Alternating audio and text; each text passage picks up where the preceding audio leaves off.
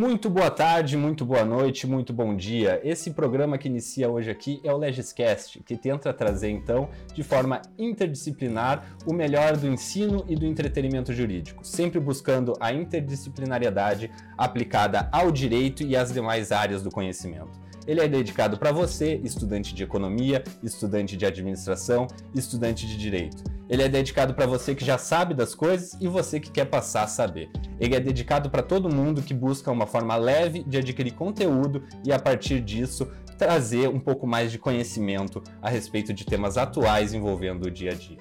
Então, hoje, na minha primeira edição desse podcast, recebo aqui dois convidados que são muito especiais para mim. Uma das maiores responsáveis por esse estrupício que aqui vos fala, minha professora orientadora Cristina Stringari Pascoal, que foi minha orientadora desde a graduação, mestre pela Universidade do Rio Grande do Sul, doutora também pela Universidade do Rio Grande do Sul, e tratou na sua tese de doutorado uh, o tema da tutela do consumidor no mercado de crédito. Professora, eu sempre fui suspeito para falar de ti, de toda todo o benefício que teve essa orientação na minha, na minha formação, até como pessoa, na minha formação como profissional, como professor. Uh, é com muito orgulho, então, que eu recebo aqui para minha primeira edição desse podcast, uh, professora Cristina Stringari Pascoal.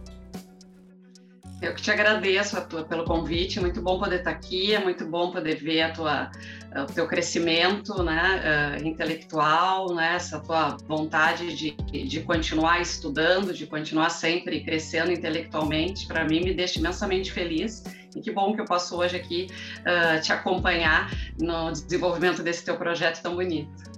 Entre tantos os orientandos que tu já teve, tu consegue ver desde o início aqueles que vão dar certo e aqueles que vão acabar trabalhando com internet?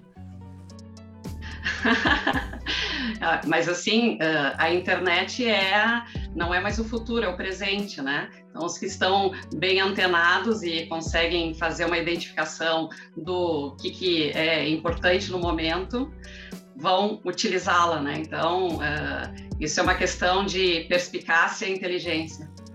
É, enquanto o elogio da banca não pagar boleto, a gente está aí em todos os meios de comunicação, aí, seja na rádio, seja nas instituições de ensino, seja na internet, seja no podcast. Estamos disponíveis em todas as plataformas uh, do YouTube e do Spotify, em todas as plataformas, mas no final são só duas e tem também o Instagram. Quem quiser saber mais sobre nossos cursos de extensão e grupos de pesquisa, que seriam o Legis Class e o Legis Cursos, acessa lá, le, arroba legis, le, arroba legisque oficial Uh, é o Instagram, lá você vai poder ter acesso diário a todos os nossos produtos, infoprodutos, todos os nossos eventos que estamos realizando dentro da empresa aqui que é o Legisc.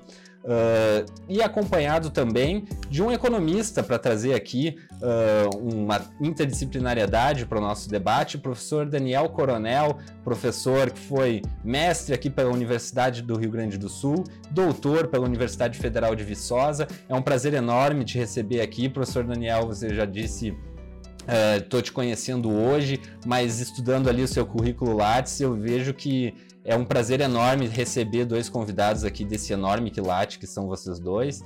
E seja bem-vindo aqui ao Legiscast, seja bem-vindo uh, a esse primeiro episódio.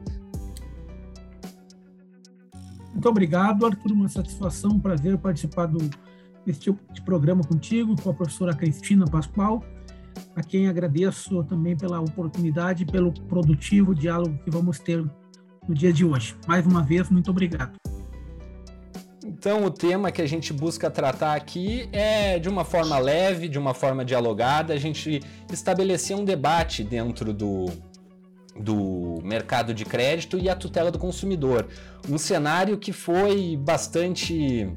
Uh, bastante movimentado por essas questões de pandemia. A gente já tinha um mercado bem complicado, um mercado que deveria sim se basear na boa fé, um mercado que tem aí uh, a proteção do direito do consumidor como uma obrigação principal dentro das relações contratuais. E trabalhando com o direito do consumidor e trabalhando com negócios jurídicos bancários, a gente vê que a história não se ocorre da melhor maneira. Ela a, a boa fé que ela se dividiria entre subjetiva, que está então no, no ânimos da ação, e na objetiva, que se divide através das ações concretas, seja através uh, da função hermenêutica de interpretação, da função limitadora de deveres anexos, uh, da limitação de limitadora de direitos subjetivos e a criadora de deveres anexos, na relação de consumo, ela passa a ter então vários direitos anexos, várias obrigações acessórias uh, tidas como obrigação principal. E a gente vê, acaba vendo aí dentro da, da atuação, quem atua com direito bancário, que várias, diversas formas, as instituições financeiras acabam por infringir essas normas uh, de direito do consumidor, acabam por uh, desfrutar de uma posição que beira uma posição uh, de privilégio dentro da cadeia de consumo, em que até mesmo as decisões judiciais passam a serem ineficazes, porque trabalhando com negócios jurídicos bancários, eu trabalho uh, na assessoria de um gabinete há dois anos, uh, no gabinete do Cláudio Martinevski, em que a gente vê, dentro desses dois anos que se encerram agora, a gente acaba vendo que comportamentos desde o início, em que são teses consolidadas na jurisprudência, eh, elas acabam então por, por serem inobservadas. Então a gente tem uma posição assim dos bancos de que mesmo tendo as diretrizes impostas pelo texto legal de defesa do consumidor, pelas decisões uh, do do tribunal, pelas decisões dos juízes, pelas decisões lá das instâncias superiores, seja do STJ do STF, essa conduta acaba restando quase que dentro do dentro do risco de atuação deles, porque quando a gente acaba vendo que determinado comportamento não é repelido pela pela coerção da jurisdição, pela prestação jurisdicional, e mesmo assim ele acaba se reiterando e se reiterando da mesma maneira ou de maneiras até uh, mais agravadas, é que de fato para eles compensa ter esse tipo de, de comportamento e, ou seja, estando dentro da sua dentro do seu risco de atividade, trabalhando então que determinadas condenações passam a ocorrer, mas posteriormente a gente tem essas condenações ocorrendo, mas as que não ocorrem e que passam despercebidas pela grande maioria dos consumidores, acaba gerando então grande lesão a uma parte da população brasileira que acaba tendo preocupações constantes financeiras e na maioria das vezes acaba pagando muito mais do que deveria. Então a professora Cristina, como eu já referi, ela tendo esse esse essa tese de doutorado baseada no direito do consumidor no mercado de crédito, tu vê alguma mudança de lá para cá desde o ano da publicação aí da sua tese, uh, como a defesa na URGS ali que se deu. Na época eu estava na sexta série, eu não vou te confessar o ano porque vai que a professora não, não goste, mas na época eu estava na sexta série. Então foi um ano bem complicado aí para a economia e a partir disso a gente tem uma mudança, isso se agrava, isso passa a alterar de maneira diferente, que contribui então para as questões de preocupação para o superendividamento e que agora passa a ser uh, dentro da atualização do Código de Defesa do Consumidor. Esse comportamento ele sempre foi assim, é melhor eu desencanar e aceitar que as coisas vão ocorrer dessa forma, ou vale a pena aí a gente ter uh, uma expectativa para um futuro melhor dentro do direito do consumidor? Uh, olha, quando a gente fala em direito do consumidor, o Brasil ele tem uma legislação uh, que é de ponta, né? Uh, inclusive quando a gente conversa com pessoas que, com juristas ou estudiosos do direito de outros países, eles chegam a ficar muito que conhecem ficam impressionados como a nossa lei é avançada e, por vezes, até acham excessivamente protetiva, tendo em vista o tratamento que a gente dá de reconhecimento de consumidor, não só a pessoa, o particular, né, o que a gente normalmente chama de pessoa física, né, mas também englobando uh, certas pessoas jurídicas, porque a nossa lei ela se dirige a, a proteger o que a gente chama de vulnerável, né, aquele mais uh, debilitado. Só que, claro, uh, a lei, por mais que ela seja realmente de ponta, né, que tenha uma disciplina que eu particularmente acho extremamente completa, às vezes isso não é o suficiente para resolver o que acontece no mercado, né? Nessa questão do crédito, né? Como tu tinhas comentado, eh, acho que a gente tem um problema muito grande que é o fato de que existe um oligopólio né, nessa, em matéria de, de bancos, né? E são poucos né, para muitas pessoas, e uh, isso eu acho que cria uma certa dificuldade. Nesse ponto, eu acho que o fato de terem surgido essas fintechs, elas uh, têm, talvez elas tragam uma abertura maior, talvez elas uh, modifiquem um pouco o mercado nessa questão do poder que, que essas instituições têm e poder na mão de, na mão de poucos, poucas opções, isso para o mercado, né? O professor Daniel entende disso com certeza muito melhor do que eu, mas acaba nunca sendo algo melhor, porque quanto mais concorrência, obviamente melhor para o consumidor. Né?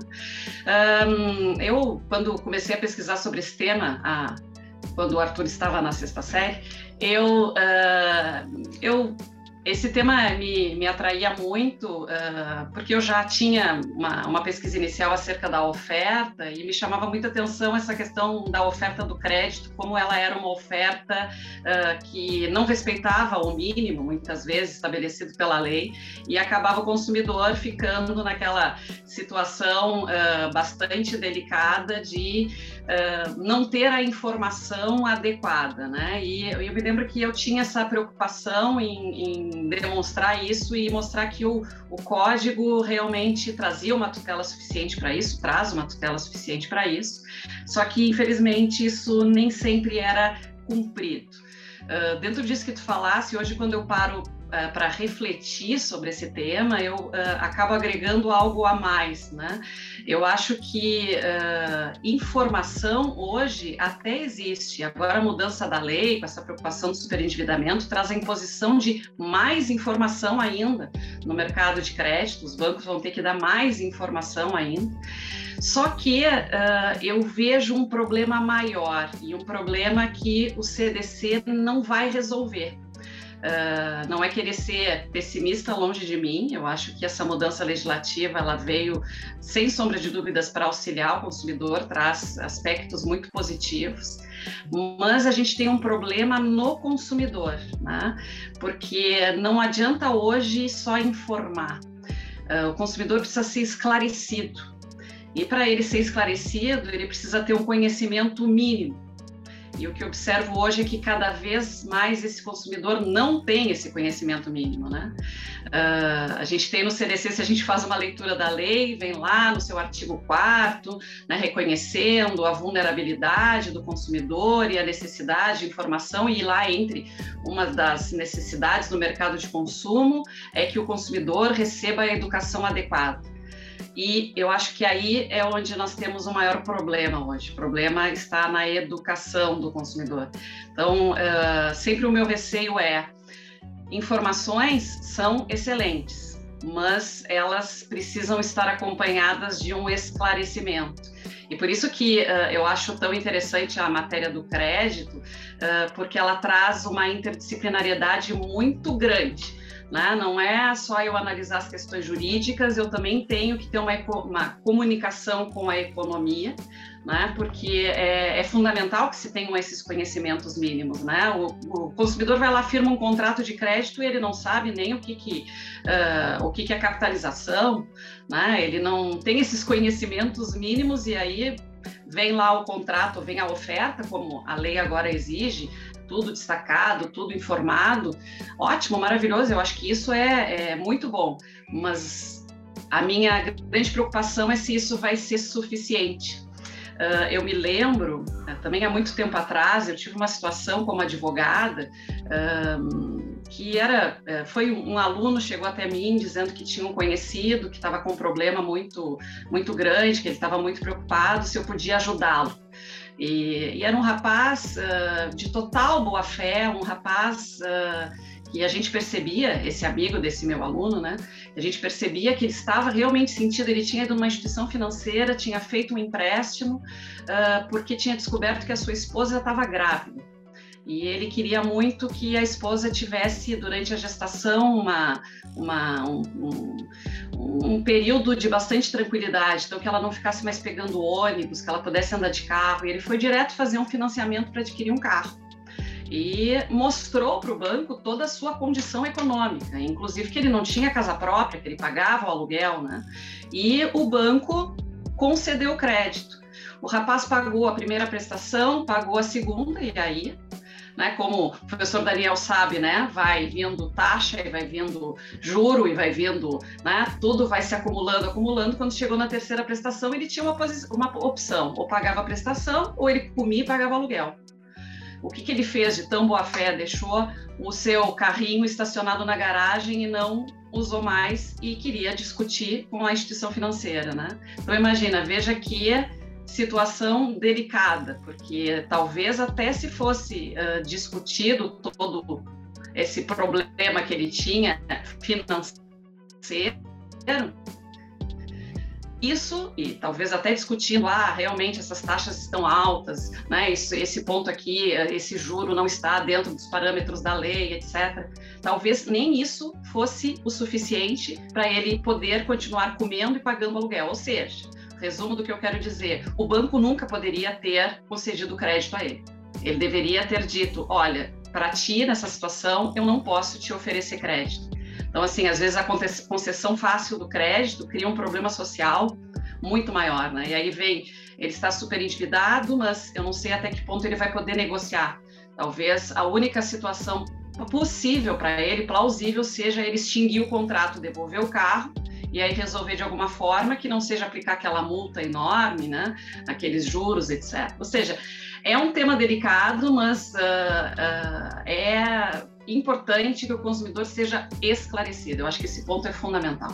E é um tema que passa, então, a, a questão da informação, ela passa a ter vários vieses a partir disso, porque uh, tipo, a gente pode tanto relacionar com a informação, com a Uh, prestar a informação ao consumidor da maneira devida, em, informando todas as questões que são atinentes àquele contrato, prevendo de forma expressa uh, a tutela do consumidor, respeitando que capitalização só seria incidente no contrato se tem então uma cláusula lá que a pactue expressamente, uh, a gente teria então os limites da comissão de permanência, a gente teria várias outras coisas que a gente tem uh, para delimitar uh, aquela tutela do crédito para que ela não se forme de forma abusiva. Só que às vezes as informações são até devidamente prestadas. E aí que entra uma das partes que mais me, me causam tipo, curiosidade ou até mais me intrigam no mercado de crédito com o direito do consumidor. A gente tem a, a relação de consignados, uh, em que pensionistas uh, e aposentados eles conseguem descontar diretamente em folha de pagamento uh, uh, da, da, sua folha lá do seu benefício previdenciário, acabam descontando diretamente o crédito do banco. O banco já retém ali sua parcela diretamente.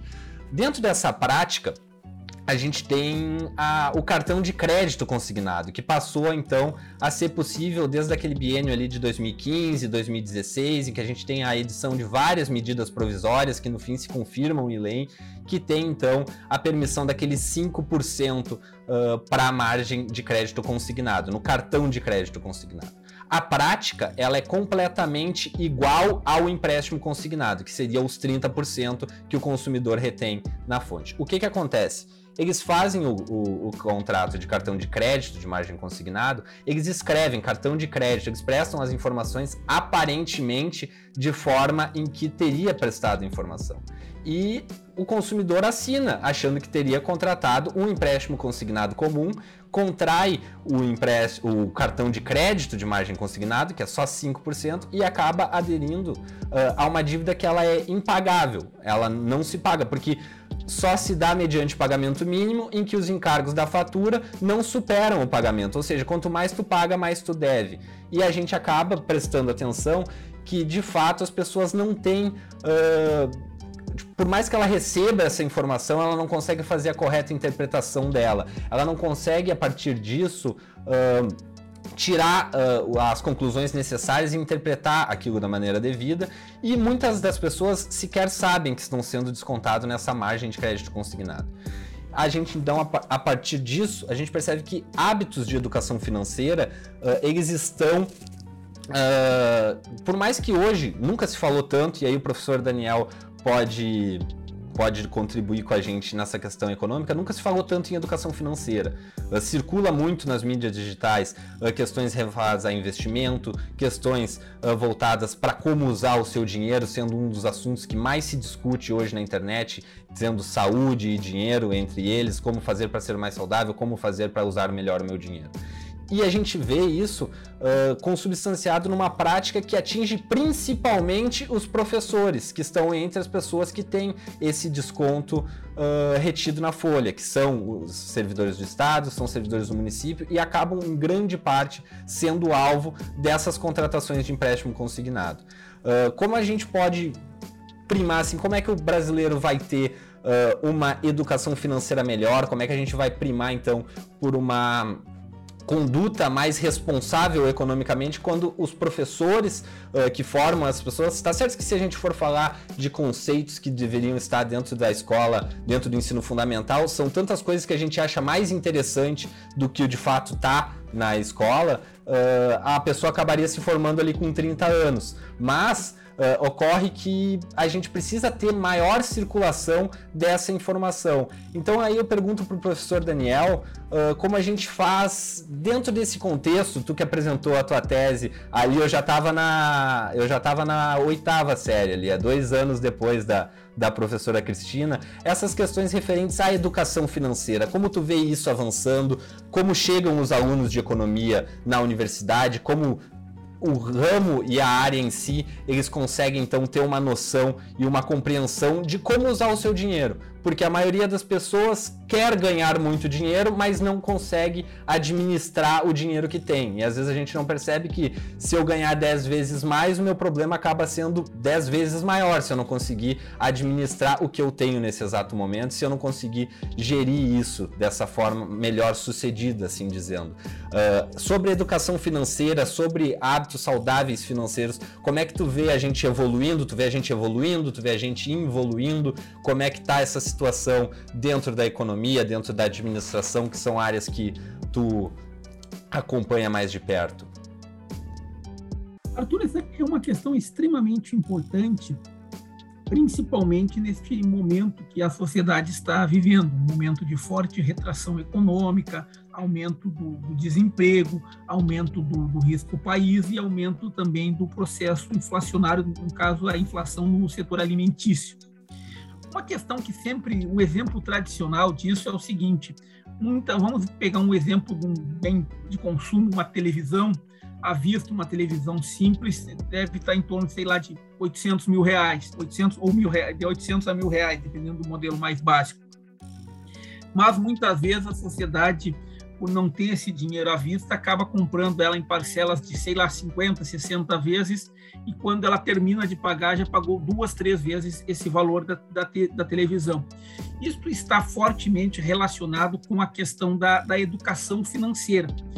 Várias pesquisas que, que demonstram isso, que uma boa parte dos alunos, ao entrarem na, na, nas, nas universidades, não tem uma consciência financeira isso é uma questão extremamente delicada e uma questão extremamente importante. Então, cabe a, a, cursos como economia, administração, contábeis, engenharia, que tem, é, é, que tem dentro do seu escopo, da sua grade curricular, disciplinas de administração financeira, de engenharia econômica, de matemática financeira, dentre outras questões, abarcar através de projetos de extensão ações visando dar os primeiros passos para os alunos de, do, do, ensino médio, do ensino fundamental e do ensino médio. Uma outra questão que eu acho extremamente importante, tem forte relação com esse tema, é que nesta pandemia, uma coisa que, provável, eh, que provavelmente várias das pessoas que estão nos assistindo tiveram que passar uma situação é alguma, alguma algum telefonema de alguma de alguma agência, de alguma, alguma empresa relacionada ao setor financeiro, oferecendo créditos, oferecendo, empre, oferecendo empréstimos. E muitas vezes as pessoas, por não ter uma, uma, uma educação financeira, por não compreenderem com acuidade, em que magnitude, em, em que parâmetros se dão essas normativas acabam muitas vezes entrando neste, fazendo, contratando um empréstimo, contratando, ah, contra, buscando um crédito, buscando um crédito, buscando um cartão que está fora do seu escopo econômico e financeiro. E dentro de dois, três meses as pessoas não têm como pagar essa dívida. Então acaba ficando o que uma bola de neve. Por quê? Porque ela vai para tentar pagar essa dívida, muitas vezes fazer outro empréstimo, fazendo outro empréstimo, e quando não tem mais possibilidade de fazer esses empréstimos, o que, que ela faz? Ela acaba procurando a justiça, tentando rever essa questão. E daí, muitas vezes, nós temos processos longos, onerosos, que poderiam ter sido resolvidos se as pessoas tivessem um mínimo de educação, de educação financeira. Além disso, uma outra questão que tem forte relação com isso é que nessa pandemia está aumentando muito a relação, está aumentando muito a correlação entre endividamento e problemas de saúde mentais. Ou seja, as pessoas, à medida que estão se endividando, acabam entrando num processo de depressão. Ou seja, acabam tendo, querendo se suicidar, acabam perdendo prazer por coisas importantes da vida. Então, é uma questão que, se tivéssemos um nível de educação financeira, provavelmente várias dessas questões poderiam ser reduzidas. Com certeza, é, é uma questão que nessa área, principalmente da educação financeira, uh, um amigo próximo meu que trabalha assim com questões de investimento, ele me falou uma coisa que muito simples, mas que fez muito sentido para mim a partir dessa vez que eu ouvi ele falar sobre isso, que é entre pagar juros para receber agora o que eu queria eu prefiro receber esses juros. E ao, aos poucos ir juntando um pouquinho aos meses e a partir disso tu recebendo os juros a partir do teu dinheiro, ou seja, guardando através de poupança, através de investimentos, através de aplicações uh, e aí para investir é um ramo diverso e uma uma variabilidade enorme dentre os perfis de investidores que a gente passa a ter. E isso é uma questão que fez muito sentido para mim uh, a respeito da então a gente ao invés de adiar, uh, adiantar conquistas para receber agora através do pagamento de juros, se endividando, tu passa então economizar a partir de determinada questão e a longo prazo tu conseguirá ter muito maior autonomia uh, dentro da de uma autonomia dentro da tua autonomia financeira.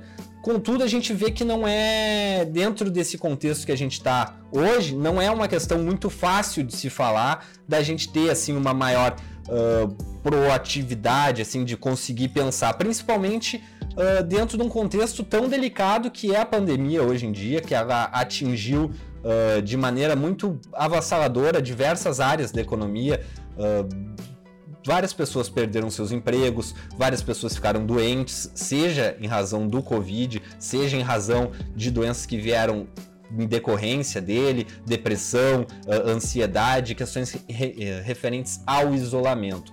E a partir disso, é uma das causas que a gente tem, então, na que geram o superendividamento, geralmente a perda de um emprego, a doença, a morte de alguém na família. E sobre isso, Uh, tem uma noção de fresh start que a gente tem dentro da doutrina americana, que eles fazem lá, que é o consumidor endividado poder ter um novo começo. E essa política aqui no Brasil, dessa lei do superendividamento, ela traz então uma série de benefícios, acrescentando uh, dois capítulos ao Código de Defesa do Consumidor, que o primeiro deles é destinado para prevenção do superendividamento. E ali coloca uma série de informações que deverá atender os fornecedores de crédito, que deverá apresentar as informações de forma nada tão diferente do que a gente já tinha antes, mas reforçando essa ideia de uma oferta responsável e de aderência responsável do crédito e também a conciliação, mediação desses consumidores já endividados. Eu queria saber, porque muitas vezes uh, pessoas que têm pensamentos diferentes uh, acabam por falar: não, essa, essa lei do superendividamento acaba uh, gerando muitos benefícios para o consumidor. mas esquece muitas vezes o fornecedor e de que ele receberia esse dinheiro e que ele deve esse dinheiro, só que muitas vezes acaba esquecendo que, do jeito que a situação está, o crédito de uma pessoa super endividada muitas vezes é um crédito perdido, porque é um crédito que muitas vezes a pessoa está negativada, ela não vai poder pagar, ela não tem bens para saldar a dívida. E eu queria saber como é que fica essa questão econômica. Uh, tu trazendo essas questões de conciliação e mediação, qual é o impacto disso na economia? Tu traz de volta pessoas que estariam excluídas do mercado de crédito e tu consegue trazer uh, maior volume para a economia de volta, tu consegue a partir uh, da reinserção dessas pessoas endividadas que hoje ficariam então como vivendo à margem, vivendo com o nome negativado, sem poder ter nada no nome. Tu reinsere ela. Qual é o movimento que acaba tendo dentro da economia? A gente consegue, a partir disso, ter maior volúpia e evitar o que seria um efeito dominó, porque as pessoas, ah, vai prezar só pelos direitos do consumidor. Mas se esquece que um consumidor super endividado é uma pessoa que não consome. Uma pessoa que não consome dentro do mercado vai ter pouca, uh, cada vez mais uh, gente que não vai aderir ao serviço. E a partir disso, é prejuízo também para o fornecedor e gera aquele efeito dominó. Qual seria dentro da economia uh, a avaliação dessa, dessa política aí que a gente tem de, primeiro, não ocorrer o superendividamento, evitar a preservação do superendividamento. E a partir da mediação, negociação, que a gente vai ter a partir daí um plano em que o consumidor pode, em cinco anos, uh, renegociar esses débitos? Na economia, qual é o contexto da reinserção desses consumidores? É uma questão que vai gerar benefício tanto para os fornecedores como para os consumidores, ou fica muito mais a cargo de benefício do consumidor? Vejo, Arthur, essa questão, se me permite, como uma questão que tem suas raízes no, no modelo de desenvolvimento, no modelo de crescimento econômico que o país adotou de 2011 a, 2000, a 2015. Ou seja, no segundo, no primeiro governo da presidente Dilma, nós observamos uma política, do meu ponto de vista econômica, totalmente equivocada. A lógica do governo era, era o seguinte: que as pessoas não deixassem de consumir. Ela montou uma política econômica, uma, um chamado keynesianismo vulgar ou bastardo, com o objetivo que as pessoas não diminuíssem o seu consumo. E o que, que aconteceu com isso? As pessoas for, uh, foram cada vez mais se endividando. Ou seja, o governo não trabalhou a política econômica pelo lado da oferta e pelo lado da produtividade, no sentido de aumentar, dar condições estruturais para o país crescer e, consequentemente, aumentar a geração de emprego e geração de renda. O objetivo do, do, do governo foi uma política visava que as pessoas continuassem cada vez mais consumindo. Como consequência disso, aconteceu o quê? O, o, endividamento, o endividamento financeiro das pessoas. Em 2014, após a eleição, o governo tenta fazer alguns, alguns ajustes. Em 2015, uh, nós tivemos uma crise política aumentando uma crise econômica e vice-versa. E a classe média viu que não estava no paraíso, ou seja, a classe média teve que começar a repensar os seus gastos, ou seja, aquela viagem que a classe média fazia todo ano já não pôde fazer, final de semana ia num restaurante já não podia fazer.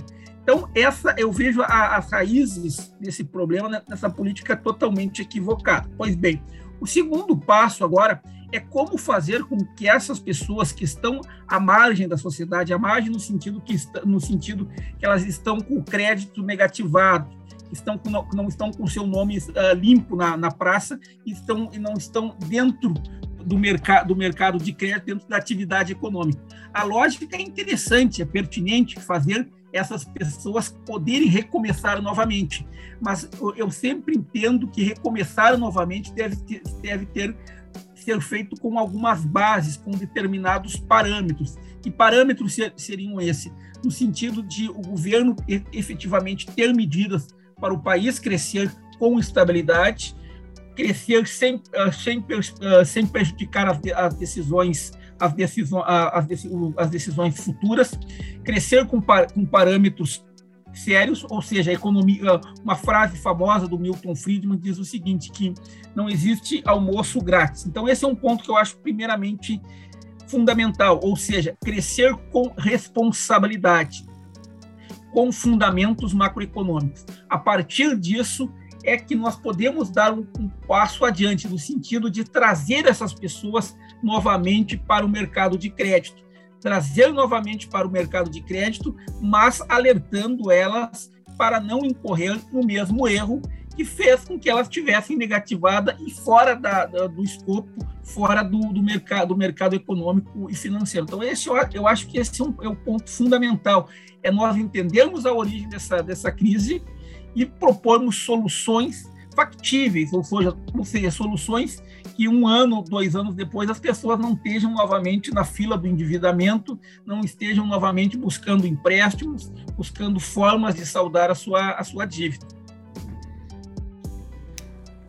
É uma, é uma perspectiva bem interessante até a partir disso, contudo que a gente tem incentivos uh, nessa lei do, do superendividamento, a gente tem incentivos com essa atualização, que seria então a possibilidade do consumidor, do consumidor ter então uma renegociação que seria coletiva com seus credores. E tem incentivos a partir disso para a gente ter a presença desses credores na audiência. Uma delas é a inexigibilidade da dívida, a parar de somar encargos de mora, caso que a, o não comparecimento nessa audiência para a gente ter essa negociação, seja coletiva, seja individual com aqueles credores. Então, a partir disso, a gente pode entender que para os consumidores que quiserem se reinserir uh, dentro da dentro da sociedade de consumo e a partir disso querer sair dessa relação de endividamento, uh, quem saber se utilizar desse plano de negociação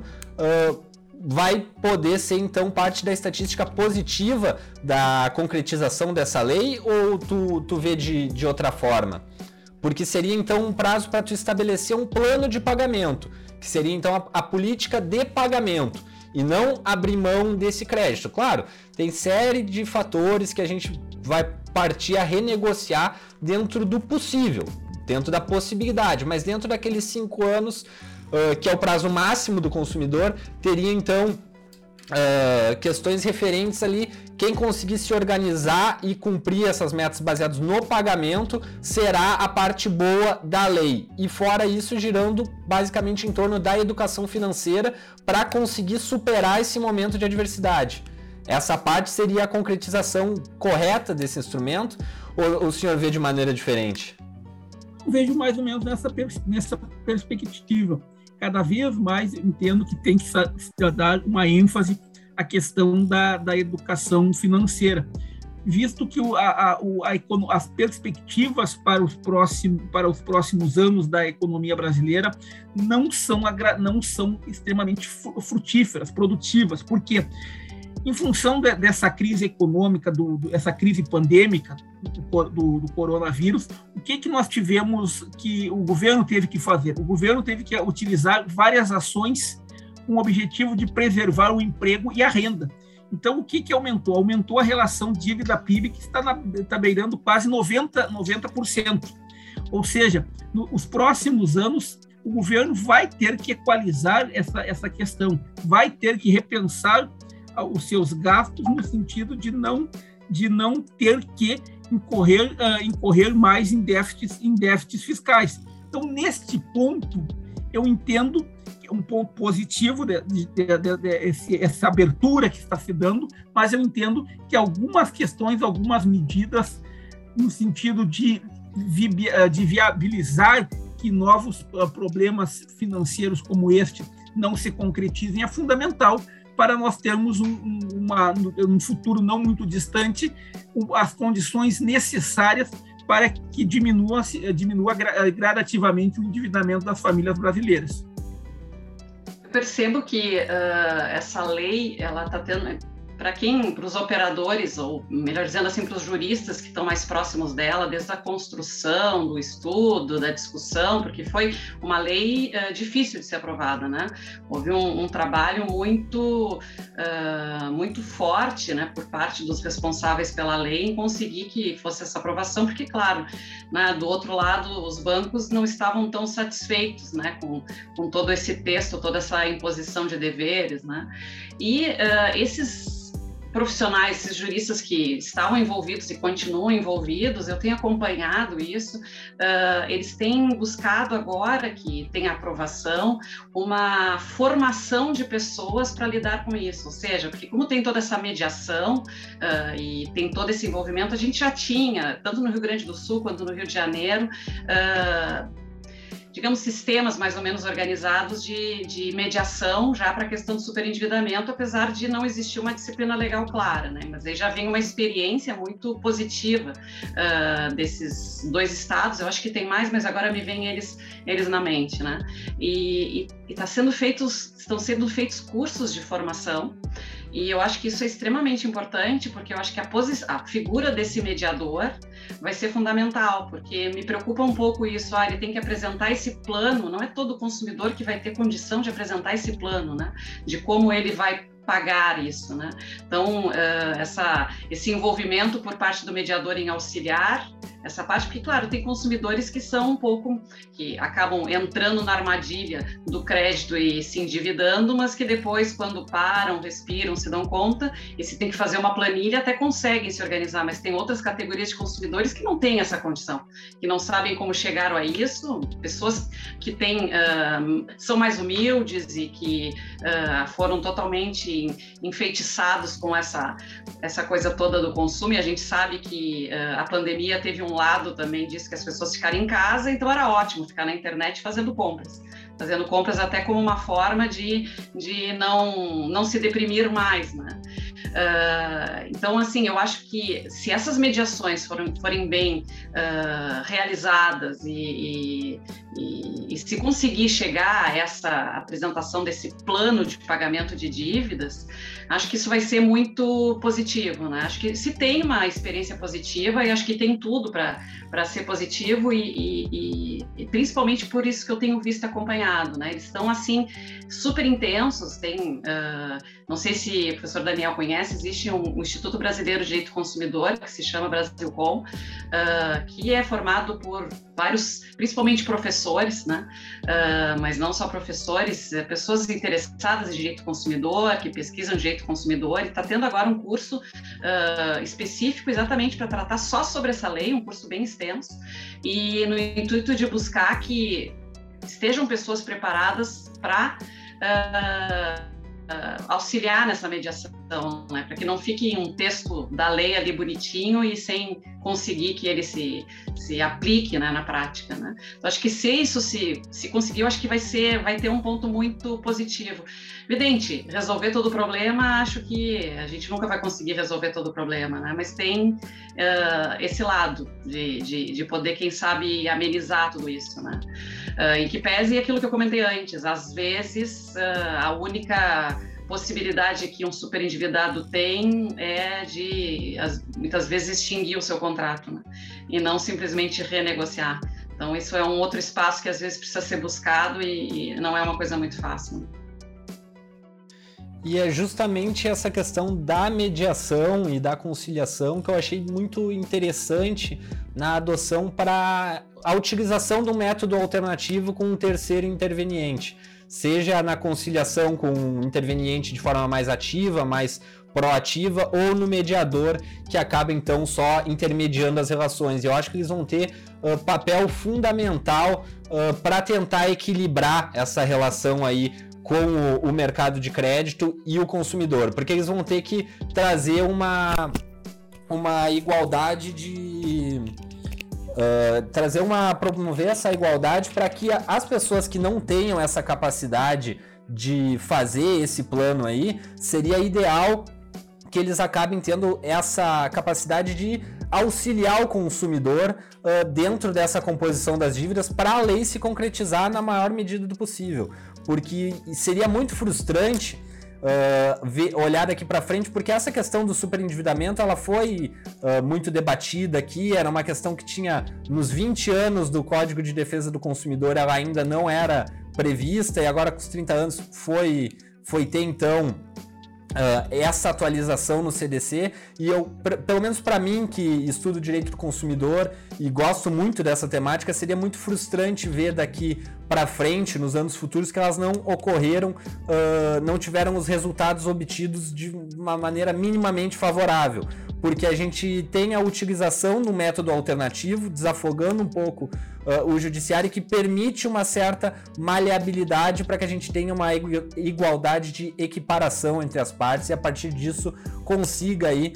Uh, é difícil se equiparar com o banco, é difícil se equiparar, mas permitir que a gente possa ter essa renegociação e que a gente consiga trazer para dentro da sociedade novamente, pelo menos para não viver uh, na questão à margem, não viver com o nome negativado, não viver sendo privado dessas questões mínimas e primando ainda pelo mínimo existencial, que é uma das principais uh, funções que tem aí essa lei do superendividamento. Eu acho que é muito rica essa utilização uh, desses métodos alternativos com um terceiro interveniente, diferente do que eles estavam fazendo em outras medidas, mas daí trata-se de outro perfil de consumidor, que daí seria o do comércio eletrônico, seria da economia compartilhada, que daí já é ideia para outro podcast, mas é um perfil distinto e a gente passa então a, a, ter então uma expectativa. Eu tenho bastante expectativa, por mais que o professor Daniel já, já alertou aí que os próximos anos não tendem a ser muito bom.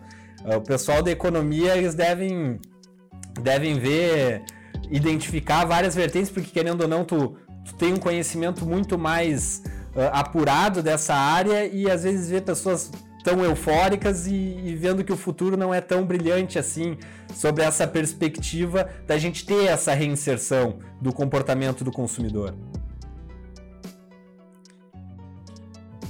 Com certeza, eu vejo que nós temos que ter um pouco de, de prudência.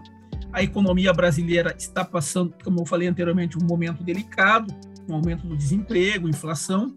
Então, nesse sentido, eu entendo que é fundamental o crescimento econômico. E para isso é fundamental a retomada dos investimentos, que passa, no meu entendimento, pela flexibilização da lei do teto dos gastos, que foi aprovada no, no governo Temer, o Brasil precisa para crescer de um projeto de reindustrialização nacional. Vejam que na década de 80 a indústria de transformação chegou a fazer 30% do, do PIB. Hoje essa participação está em menos de 11% e as perspectivas para os próximos decênios não são nada favoráveis.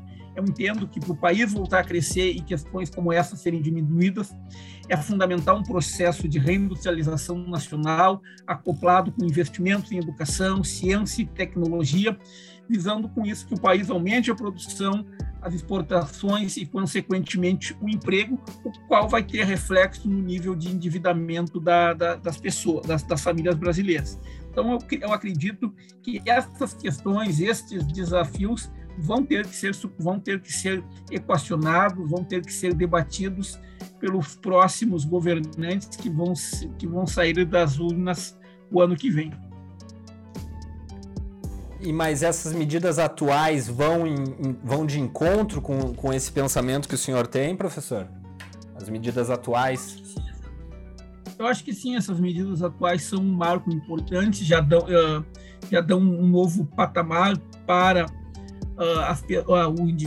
para a diminuição, para um novo debate em relação ao endividamento da, da, das famílias, mas, como eu falei, é fundamental ainda ações para o país, uh, país crescer, para o país crescer, ou seja, esse, foi dado, digamos assim, o primeiro ponto, mas eu entendo que várias questões ainda precisam ser equacionadas, precisam ser discutidas. Dessa forma, a é, gente... Nós temos aí um país com Desculpa, Pode ir, professora, tu é minha convidada. uh, eu acho que a gente tem um, um país que, que precisa, uh, que tem um, um, custo bastante elevado em, em, em, setores que não deveria ter um custo tão elevado. Né? Eu, eu, sou realmente bastante favorável a essa reforma administrativa, porque se a gente vai comparar o nosso país com outros países, eu aqui dando meu pitaco na economia, professor, uh, eu, nós temos gastos que, que não que são vistos por porque se fosse comparar com outros países, e talvez eles, eles analisando fiquem chocados, né? Então, uma redução de custos para desinchar um pouco, acho que isso ajudaria bastante também para o país poder avançar um pouco mais, né? É, eu, eu entendo que a economia brasileira precisa de, de três grandes reformas, as quais ainda não saíram do papel, ou seja, uma reforma tributária, com impostos progressivos que desonerem a produção e a taxação das grandes fortunas, uma, uma reforma política visando dar um novo patamar nas, nas, relações, nas relações políticas, diminuir o fisiologismo, o clientelismo, o patrimonialismo, e, por fim, ao encontro do que a senhora falou, uma reforma do Estado para a cidadania, para aperfeiçoar e qualificar o, o serviço público, não para tirar direitos e onerar o servidor público, ou seja, uma, uma, uma, uma reforma que vise qualificar e aperfeiçoar o serviço público. Esse eu acho que é um ponto extremamente importante. Ah, nós temos a, a, em discussão essa PEC número 32, se não me falha a memória, ela, ela, o grande problema dela é que ela, no meu entendimento, não sou jurista, mas a questão que eu vejo como preocupante dela é que ela retira alguns direitos fundamentais uh, que poderiam contribuir para a melhor qualidade, eficiência e eficácia do serviço do serviço público. E o meu objetivo, a, a reforma que eu acho que é fundamental é uma reforma que vise qualificar o serviço público, ou seja, vise qualificar e separar o joio do trigo, ou seja, o bom e o mau servidor. É, eu acho que uh, se os, todos os que estão no poder uh, passassem realmente a pensar na população, né, uh, tudo melhoraria, né? E não simplesmente pensar nos seus próprios interesses, né? Isso é que acaba sendo uma grande tristeza, né? Tudo fica um, uma, um debate uh, político e todos querendo tutelar o seu próprio interesse e a população é que fica refém de tudo isso, né? Mas isso é algo bastante complicado no nosso país, né? Mas e professora, nessa questão ali que eu falei, até para a gente ter trazer um pouco de volta para o direito, uh, para a gente ter um pouco de um, de um, freio nessa posição dominante que tem as instituições financeiras, como é que tu vê uh, o comportamento de várias ali?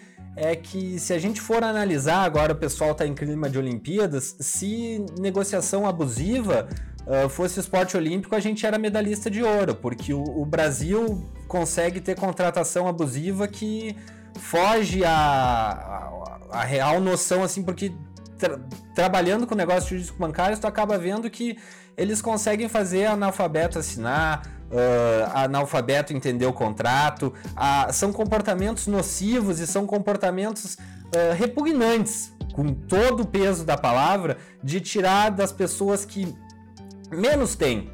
Menos tem. As pessoas com maior dificuldade financeira são as pessoas que são mais alvo uh, das instituições financeiras. Eu não digo que tem instituições financeiras que trabalhem de forma séria. Uh, tem, porque são instituições financeiras que eu vejo lá no, no gabinete e acabo uh, quase sempre mantendo a contratação quando é de fato um um resultado improcedente à ação revisional. Mas tem outras que tu vê o nome da parte, tu já sabe que é uma contratação abusiva, tu já sabe que é uma superação a cada dia uh, de abusividade diferente e é um, um, comportamento que não se altera, porque para eles vale a pena ter esse tipo de comportamento.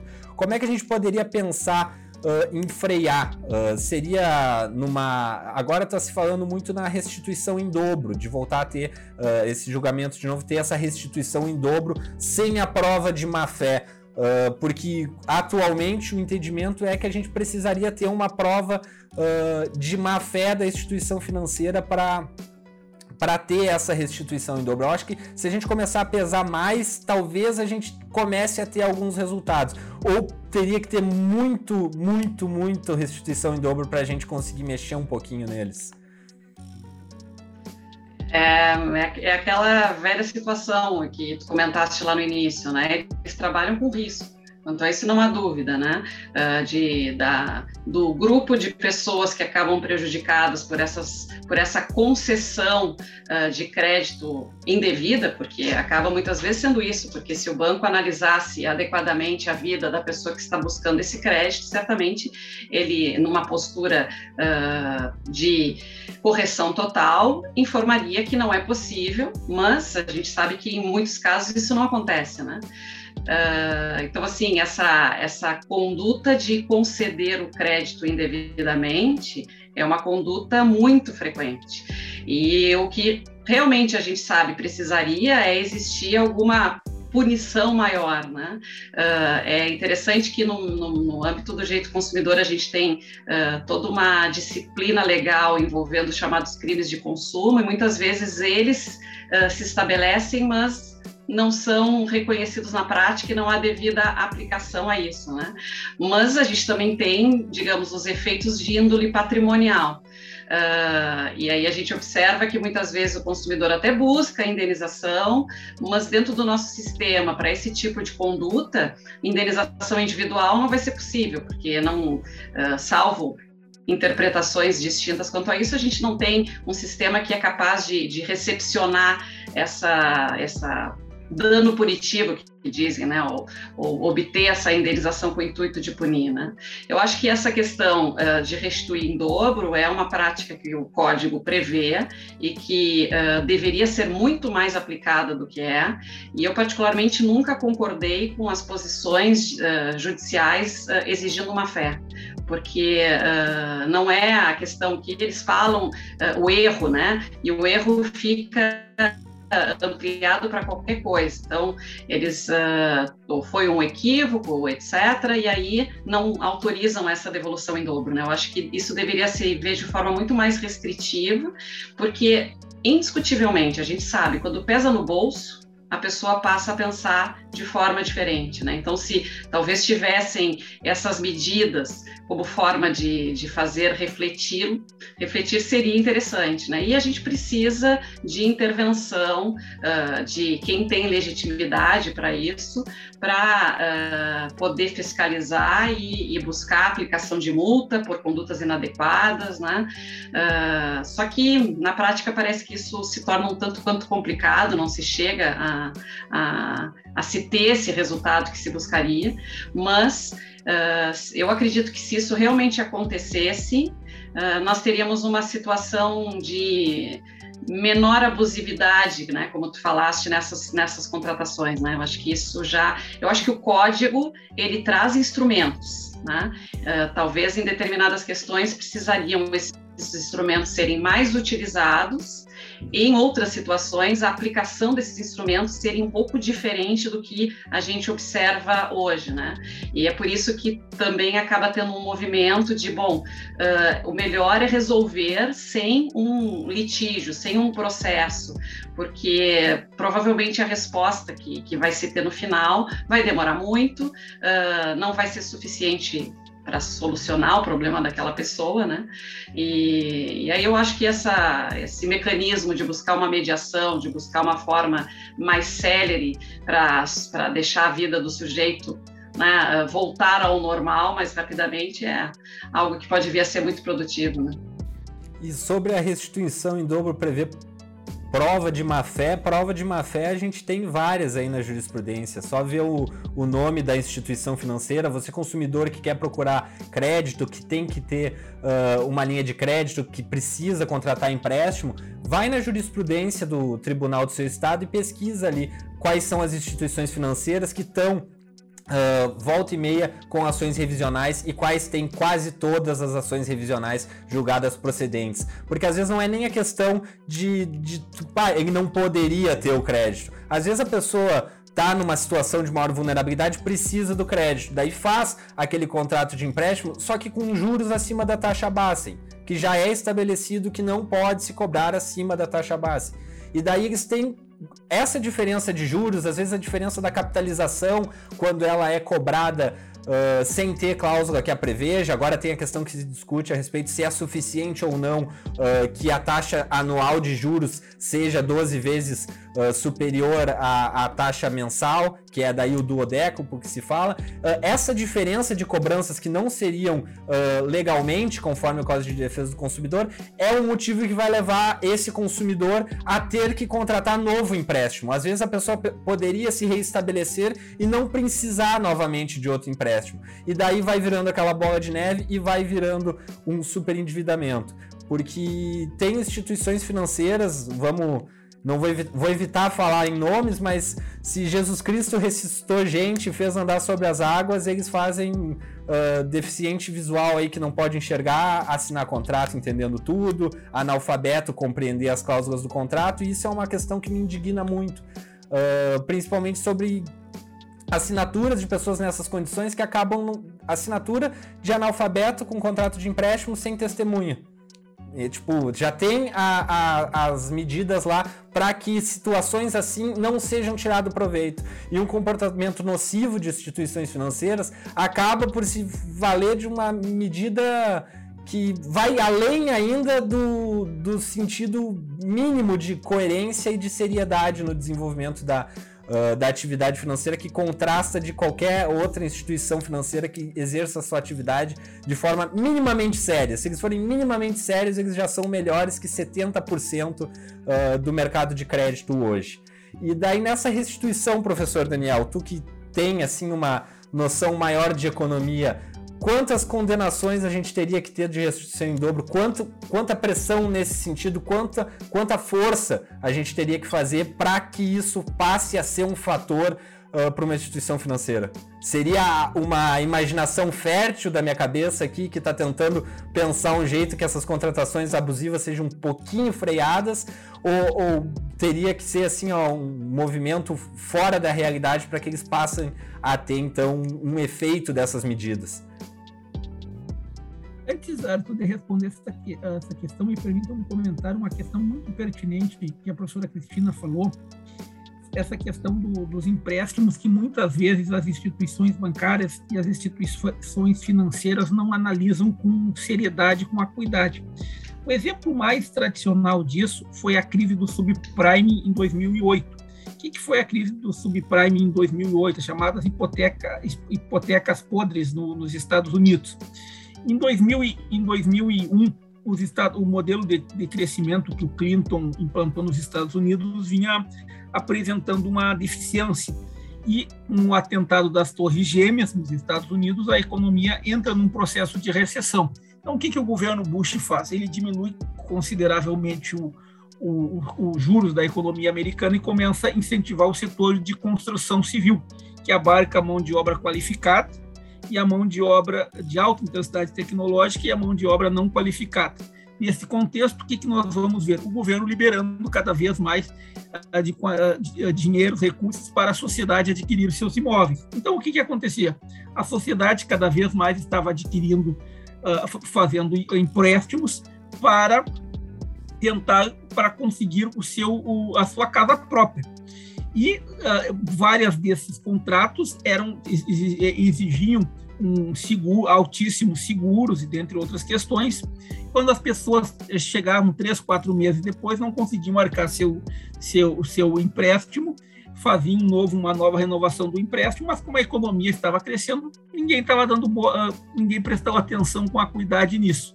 Isso começou cada vez mais mais a acelerar a economia dos Estados Unidos começou a não continuar com o crescimento que estava.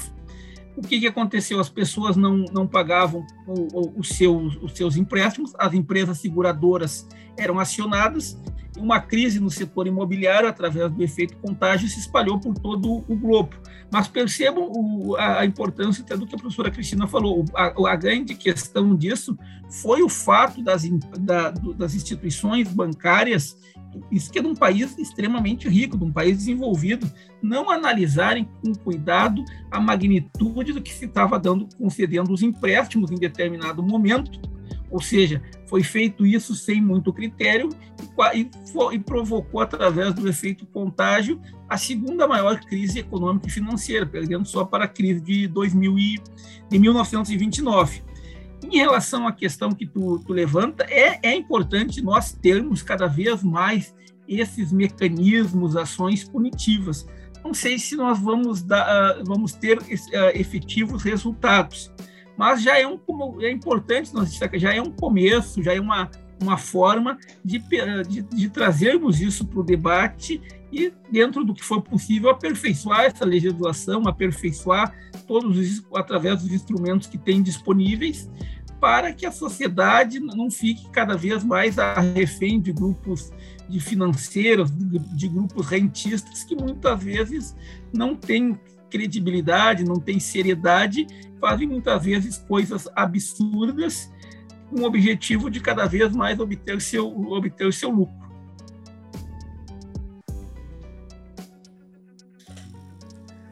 Então, pessoal, a gente está chegando aqui, eu acho que a uma hora e cinco de gravação, eu acho que ao que a gente se propôs, já temos bastante conteúdo, já temos bastante uh, informação, o rico, riquíssimo debate hoje aqui.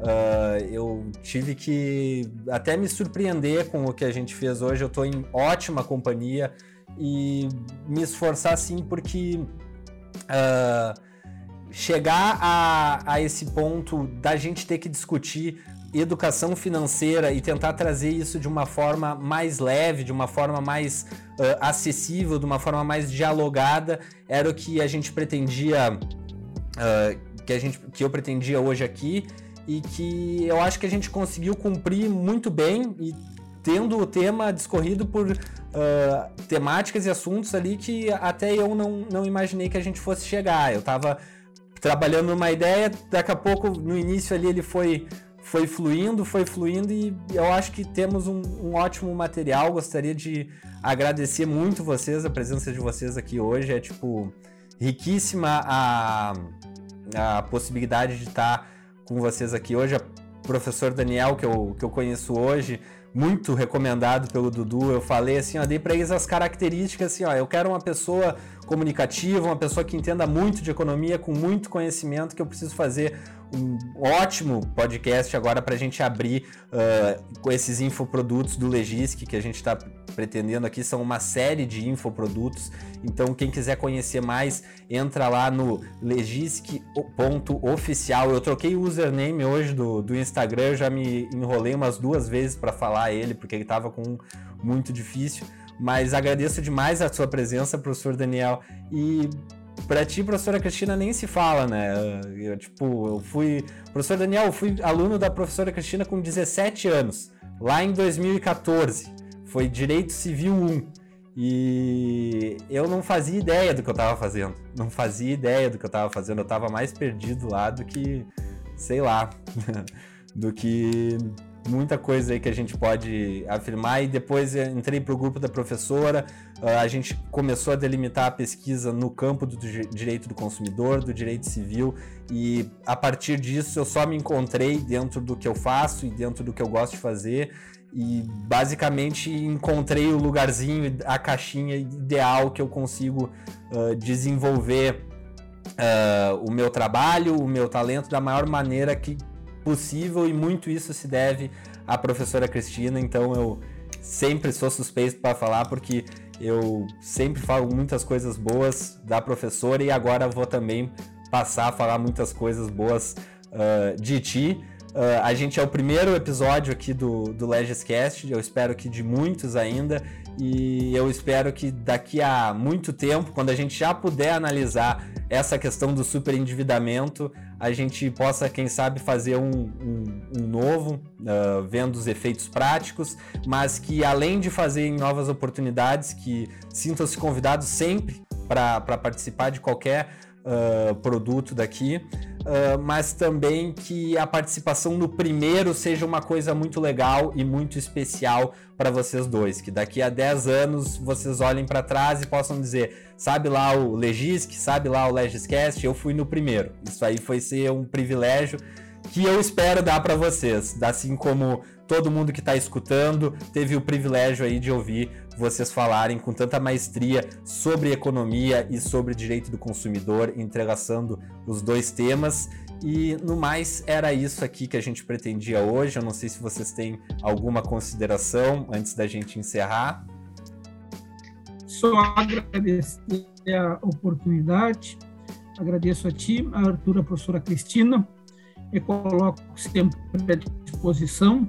Sucesso no programa e nas tuas novas empreitadas. Uma boa noite, muito obrigado. É, eu agradeço aqui a, a, a, oportunidade, sempre é bom estar junto contigo, né, Arthur? Sempre estamos juntos em vários projetos, né, em várias pesquisas, continuamos já, iniciamos há bastante tempo e, e vamos continuar ainda por muitos anos, né? Senhor Daniel, foi um prazer poder conversar, conhecê-lo aqui e espero, quem sabe, em não muito tempo a gente possa estar juntos de novo discutindo algum outro tema. Pessoal, muito obrigado. E no mais, eras isso. Agradeço.